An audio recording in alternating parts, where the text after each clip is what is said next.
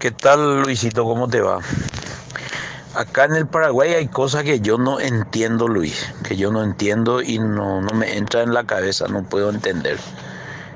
Eh, China ofrece la vacuna suficiente, dos millones de vacunas pone a disposición de Paraguay a través de un correo que hicieron llegar para entrega inmediata en 3, 4 días ya puede estar acá la vacuna sin ningún problema.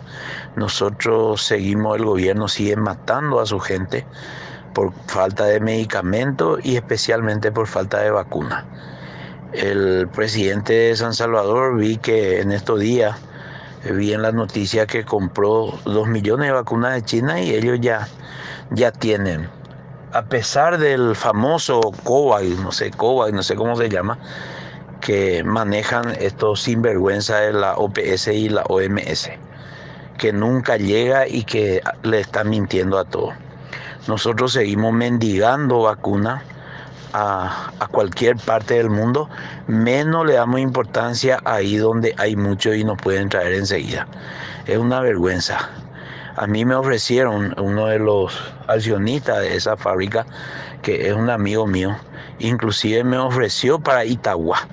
Me dijo que pueden traer 30 mil vacunas acá en Itagua y que él también va a ayudar. Pero el sistema no permite, no, no, no sé cómo se puede hacer. Parece que el Ministerio de Salud es el que tiene que organizar todo y que tiene que dar los permisos correspondientes. Y, y, bueno, no sé más qué decirle, no sé más qué hacer. El correo que llegó de China yo le había enviado a todos, empezando del propio ministro de, de Salud, el doctor Julio Borba. Le envié a muchos medios de comunicación para que ayuden a, a gestionar eso. Y hay un silencio total al respecto.